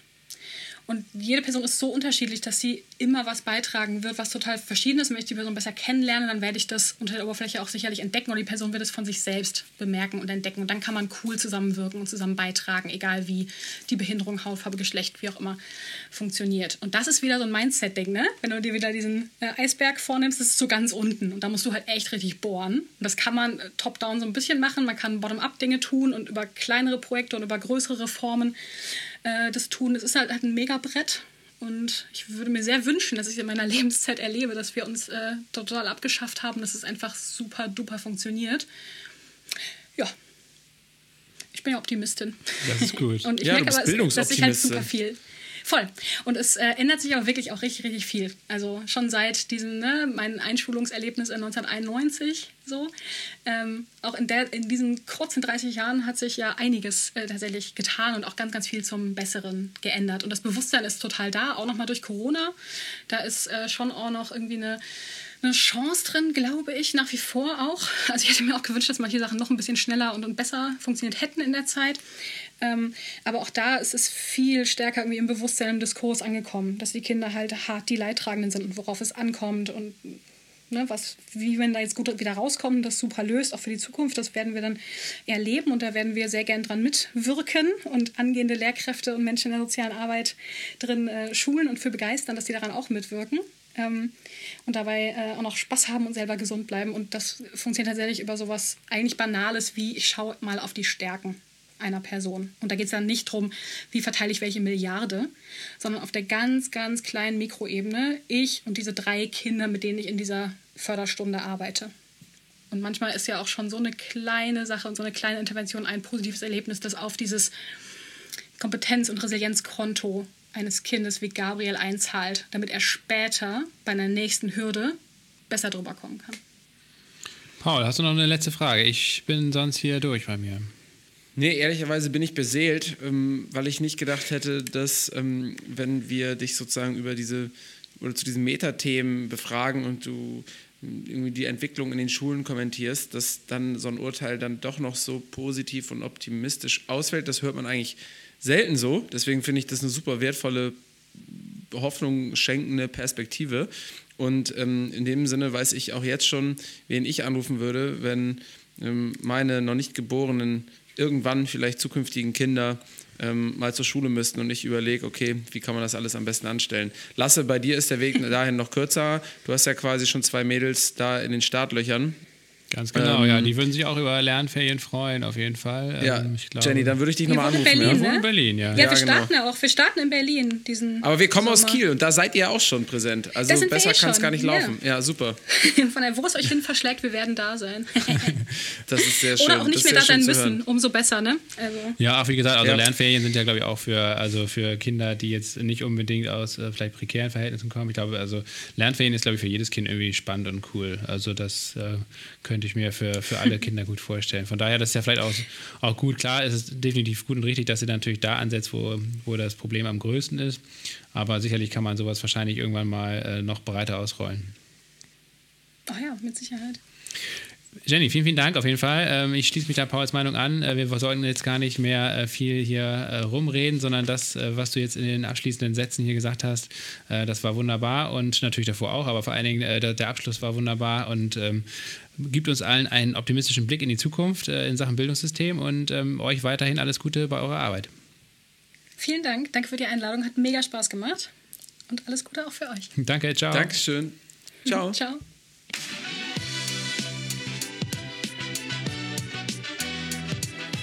Paul. Ja, die Lasse. Aufnahme läuft ähm, und wir können jetzt hier so richtig. Ja, die Aufnahme läuft und wir können so loslegen. loslegen. Ey, weißt du was, mich hat das so ein bisschen daran erinnert. Also, ich habe auch. Ähm, häufiger mal Sommerferien, ich weiß nicht, ne, meine Mutter, die konnte sich da nicht die ganzen Sommerferien ähm, Zeit nehmen, hat dann auch irgendwie gearbeitet, sodass ich dann meistens auch irgendwie so bestimmt mindestens mal zwei Wochen irgendwie alleine sein musste. Und das war schon echt immer bitter, wenn man Pech hatte und dann die Freunde, ähm, die man irgendwie im Umkreis hatte, gerade im Urlaub waren. Ähm, das war schon echt fies. Und da habe ich auch so heute gedacht, ey, ich hätte da wahrscheinlich auch richtig Bock dran gehabt, äh, da irgendwie ein cooles Angebot zu haben. Und äh, wäre mindestens in der Grundschule noch sehr interessiert daran gewesen, ähm, dann auch einfach so diese Dinge, die, die Jenny beschrieben hat, irgendwie mitzumachen. Ich glaube, vom Gymnasium, weiß ich nicht, da hätte mich vielleicht irgendwann so ein bisschen äh, die Lust auch am Kompetenzen erlernen in einem einigermaßen pädagogischen Umfeld verlassen. Aber ähm, in der Grundschule hätte ich das definitiv ziemlich gerne mitgenommen und deswegen kann ich mir echt gut vorstellen, ähm, ja, warum das irgendwie so gut klappt, wie es anscheinend äh, klappt. Ja, auf jeden Fall. Ist mega relevant. Ich glaube, gerade jetzt nach einem Jahr Corona, wo es mehr oder weniger ja, äh, ja schon fast ein Jahr nicht so richtig vernünftiges ähm, Schul, einen Schulalltag gab, einfach nicht. Ähm, ich glaube, äh, da ist es hoffentlich diesen Sommer dann ja wieder möglich und ich glaube, noch relevanter und noch wichtiger als sowieso schon. Ähm, ja, bei, bei, mir persönlich in der Kindheit, ich muss sagen, da, da hatte ich echt viel Glück. Wir hatten ja so ein kleines ähm, Ferienhaus da in der Nähe von Kiel an der Ostsee und da konnten wir eigentlich dann die ganzen sechs Wochen immer ähm, abchillen. Und mein Vater konnte eigentlich auch weiter arbeiten und äh, ist dann immer nach Kiel reingefahren. Ähm, das war immer schon sehr, sehr entspannt. Ähm, von daher, das war dann jetzt nicht wahnsinnig spektakulär, aber es war immer, immer cool und ähm, man hat da sehr viele Freiheiten genossen. Und ähm, ja, von daher, aber die, die allermeisten Leute, ähm, die allermeisten Kinder haben eben so eine Situation dann nicht. Und dann muss man halt immer gucken, ne, wie, wie es ist mit Arbeit und überhaupt Ferien äh, bekommen und Urlaub bekommen und das alles unter einen Hut bekommen. Also ich glaube, gerade in einer Großstadt ist das nochmal viel schwieriger, als wenn man irgendwo vielleicht auf dem Land lebt oder so. Von daher gut, ja. dass Jenny sich äh, dieses Problems angenommen hat. Und ähm, was mich wirklich begeistert hat, und dich ja auch, Paul, hast ja schon gesagt, ähm, mit welcher Kraft, mit welcher Energie, mit welchem Optimismus sie da reingeht, ähm, weil wir haben jetzt ja, glaube ich, schon wiederholt hier auch im Podcast über das Bildungssystem in Deutschland gesprochen, über viele ähm, Schwächen, die das Ganze hat und Dinge, die halt irgendwie nicht laufen und wo seit Jahren klar ist, warum, dass sie nicht laufen und was man vielleicht auch verbessern könnte und irgendwie passiert gefühlt nichts. Und da war es ja mal wirklich heute im Podcast irgendwie sehr erfrischend zu hören, dass anscheinend doch sehr viel passiert und viel mehr als vielleicht äh, schon der ein oder die andere denkt und ähm, dass man da wirklich, dass es sich einfach lohnt, am Ball zu bleiben, dass es sich lohnt, da irgendwie Zeit rein zu investieren und auch natürlich Geld rein zu investieren, ähm, weil am Ende dann irgendwie doch alles mal so ein bisschen aufgemischt wird. Das hat mich persönlich auf jeden Fall ja. sehr gefreut. Total, hätte ich nicht gedacht. Mm, ist so ein bisschen das, wenn man Richard David Precht so hört, wie er dann irgendwie bei Anne Will oder Hart aber fair über das Bildungssystem ablästert und sagt, was alles passieren müsste. Ähm, haben wir, glaube ich, selber häufiger auch schon mal in Folgen geäußert, dass man denkt, boah, also da, also die ganze Bildungslandschaft müsste sich komplett umkrempeln, aber da passiert nichts, das ist zu träge, das ist zu starr. Ähm, und deswegen ja, lässt mich das auch äh, hier ein bisschen optimistischer als vorher definitiv zurück. Ähm, auf der einen Seite habe ich ja schon gesagt, gab es diese Erkenntnis, dass ich auch irgendwie gern solche Lernferien gehabt hätte. Ich hätte wahrscheinlich, oder mir hätte das auch gut getan, in der Schule jetzt nicht nur da im Textbuch jeweils auf den einzelnen Seiten dann die Mathe-Türme abzuarbeiten, ähm, sondern vielleicht auch ein bisschen früher zu lernen, was es heißt, eigenverantwortlich Dinge in seinem Leben zu meistern ähm, und zu planen. Und äh, das hätte mir, glaube ich, dann wiederum im Gymnasium gut geholfen. Und äh, ja, da bin ich mal gespannt. Wie gesagt, ne, äh, wenn es irgendwann mal so sein sollte, dass man eigene Kinder hat, die dann zur Schule gehen, wie es dann mit da dann abgeht und wie so dieses Angebot der Bildungslandschaft ist. Also da freue ich mich so ein bisschen drauf, das äh, mitzubekommen und da irgendwie auch neue News äh, zu haben. Ja. Genau, und apropos News, du hast da auch News, oder? Du hast, wir, wir wollten ja hier so ein bisschen über andere äh, Sozialunternehmen nochmal sprechen, beziehungsweise ein kleines Update machen hier im Outro, äh, wenn sich bei Sozialunternehmen und Sozialunternehmerinnen aus früheren Folgen irgendwas getan hat. Und das ist ja, glaube ich, der Fall, oder? Ja, genau. Wir haben jetzt eine neue Rubrik bei Geil Montag immer im Outro, deswegen äh, noch ein Grund mehr, auch äh, bis zum Schluss durchzuhören. Wir haben jetzt hier immer so ein paar Updates, ein paar News ähm, äh, zu Gästen, die wir hier schon im Podcast hatten, wenn sich da mal wieder was getan hat. Und jetzt äh, tatsächlich tatsächlich, äh, ja, ein Sozialunternehmen ist es nicht, aber Oatly äh, war ja, wurde hier ja kontrovers diskutiert an verschiedensten, in verschiedensten Folgen mit Martin Elwert, aber auch mit den Geschäftsführern aus Deutschland. Ähm, und damals im letzten Jahr 2020 ging es ja um die Finanzierungsrunde und da hatten wir schon so ein bisschen gemunkelt, ja, das ist doch bestimmt jetzt die Vorbereitung auf den Börsengang. Und genau dieser Börsengang ist jetzt tatsächlich ähm, Ende Mai ähm, vonstatten gegangen. Ähm, wir sprechen jetzt ja hier auch noch Ende Mai. Ich glaube, die Folge, wenn sie ausgestrahlt wird, ist es schon ein bisschen später, im Juni dann. Aber auf jeden Fall äh, war der Börsengang in New York fulminant. 10 Milliarden Dollar Bewertung äh, für Oatly. Damals, als wir über Oatly gesprochen haben, war ähm, nach der Finanzierungsrunde noch eine Bewertung von 2 Milliarden Dollar im Raum. Ähm, und ähm, zwischenzeitlich nach dem Börsengang ist der Kurs dann nochmal um 30 Prozent hochgegangen, also auf über 13 Milliarden Dollar. Ähm, ja, völlig fernab von Gut und Böse, aber ähm, es zeigt sich auf jeden Fall, dass die Story da immer noch intakt ist, äh, dass viele dran glauben. Und ähm, wir hatten ja auch damals die Frage aufgeworfen, warum macht jetzt so ein, so ein Investor wie Blackstone, so eine Private Equity Firma überhaupt jetzt so ein Geschäft mit Oatly? Warum ähm, geben die da Geld aus und ähm, beteiligen sich am Funding? Jetzt hat man schwarz auf weiß die Antwort. Das war ein extrem lukratives Geschäft auf jeden Fall für Blackstone. Ja. Und äh, zweite News hast du, glaube ich, auch, ähm, weil die Oatly News, die kann ich jetzt gar nicht ko äh, äh kommentieren. Das ist einfach genauso, wie du sagst. Ja, da, da ist jetzt aber vielleicht noch äh, abschließend zu sagen, dass man natürlich, äh, dass es sehr interessant äh, wird, ähm, ja, wie sich da der Börsenkurs natürlich entwickelt, wie sich das Geschäft von OT entwickelt, das ja nach wie vor hochdefizitär ist, trotz des hohen Wachstums. Ähm, und ob die, man spricht ja immer so ein bisschen von Mission Drift, ähm, ob die letztendlich ihrer Mission, nämlich äh, ja, die Welt veganer und klimafreundlicher zu machen, ob die eben auch in Zukunft dieser Mission gerecht werden oder ob sie sich dann vom Kapitalmarkt und diesen ganzen Finanzinteressen da im Hintergrund ähm, ablenken lassen von ihrem Ziel. Ähm, das steht ja durchaus zur Debatte oder das ist ja auch eine große Kritik, Kritik, an Oatly, die da jetzt sicherlich nicht leiser wird, sondern eher noch lauter, ähm, weil wenn man an der Börse notiert ist, dann ähm, geht es eben knallhart zur Sache. Gut, aber die andere Nachricht ist auch eine sehr positive, genau ähm, zu Decada. Dekada, ähm, das ist eine der ersten Folgen gewesen, oder ich glaube Folge 19 oder so im Jahr 2019. Ähm, ähm, muss man weit zurückscrollen, lohnt sich aber. Damit, damals hat man mit dem einen der Gründer Henrik äh, gesprochen. Ähm, Dekada äh, produziert richtig leckere Getränke, damals nur in Kolumbien und mittlerweile ähm, haben die letztendlich ja einerseits schlechte Nachrichten, weil im letzten Jahr ist durch äh, den Lockdown auch in Kolumbien, der über Monate, ich glaube sogar fast das ganze Jahr über ging, ähm, ist deren Umsatz um 90 Prozent eingebrochen. Also das ganze Geschäftsmodell stand da quasi komplett auf der Kippe. Und sie haben aber rechtzeitig ähm, erkannt, äh, dass es da ohnehin schwierig wird, irgendwie ein tragfähiges Geschäftsmodell aufzubauen und exportieren das jetzt nach Europa. Sind in verschiedenen Märkten in Europa schon aktiv, in Spanien zum Beispiel, in, in der Schweiz, in Tschechien und aber auch, und das ist das Wichtigste für unsere Zuhörerinnen und Zuhörer, auch in Deutschland. Und in den Shownotes findet ihr den Link, äh, wie man äh, Dekada hier in Deutschland bestellen kann. Das kann man bei denen im Online-Shop machen. Man kann es teilweise auch schon stationär im Handel, aber das ist eher nicht so flächendeckend. Das soll dann das Ziel sein. Aber wenn ihr diese leckeren Getränke jetzt auch mal einfach ausprobieren möchtet und vielleicht sogar nochmal in die Folge von damals mit Henrik reinhören möchtet, ähm, dann könnt ihr das tun. Das ist auf jeden Fall ein Update, finde ich, das noch viel positiver ist als das äh, Update zu Oatly. Ja, dem kann ich eigentlich nichts hinzufügen. Du hast schon mir empfohlen, jetzt hier mal ein paar Dekada-Flaschen ins Büro zu bestellen. Das werde ich definitiv machen, weil wir haben ja Dekada damals auch probiert. Und das ist einfach ähm, ein extra Saft. Das ist so ein bisschen halt ganz normal der Unterschied wie ein frisch gepresster Saft und so ein bisschen Orangen-Nektar äh, hier aus dem, aus dem Trichter von Aldi. Ähm, deswegen kann man nur wärmstens empfehlen. Und ähm, vor allen Dingen jetzt, ja, wenn die heißen Sommer sollte man eigentlich anstehen. in den Schulkantinen Deutschlands haben. Wobei in Deutschland haben wir gar nicht so viele Schulkantinen. Ne? Ich glaube, das ist eher so ein englisches Phänomen oder so ein angelsächsisches Phänomen. Nee, auch da Komischerweise haben wir das nicht. getan. Äh, da, da, bist du auch wieder nicht äh, oh Gott. up to date. Hänge ich da auch wieder hinterher? Sogar meine alte Schule in Kiel, die Ricarda Hochschule, hat mittlerweile eine riesengroße Schulkantine, ähm, die auf dem ehemaligen Sportplatz errichtet wurde. Man kann jetzt zwar keinen Sport mehr machen, aber man kann sich richtig schön dick und Ach, fett krass. futtern äh, in der Schulkantine.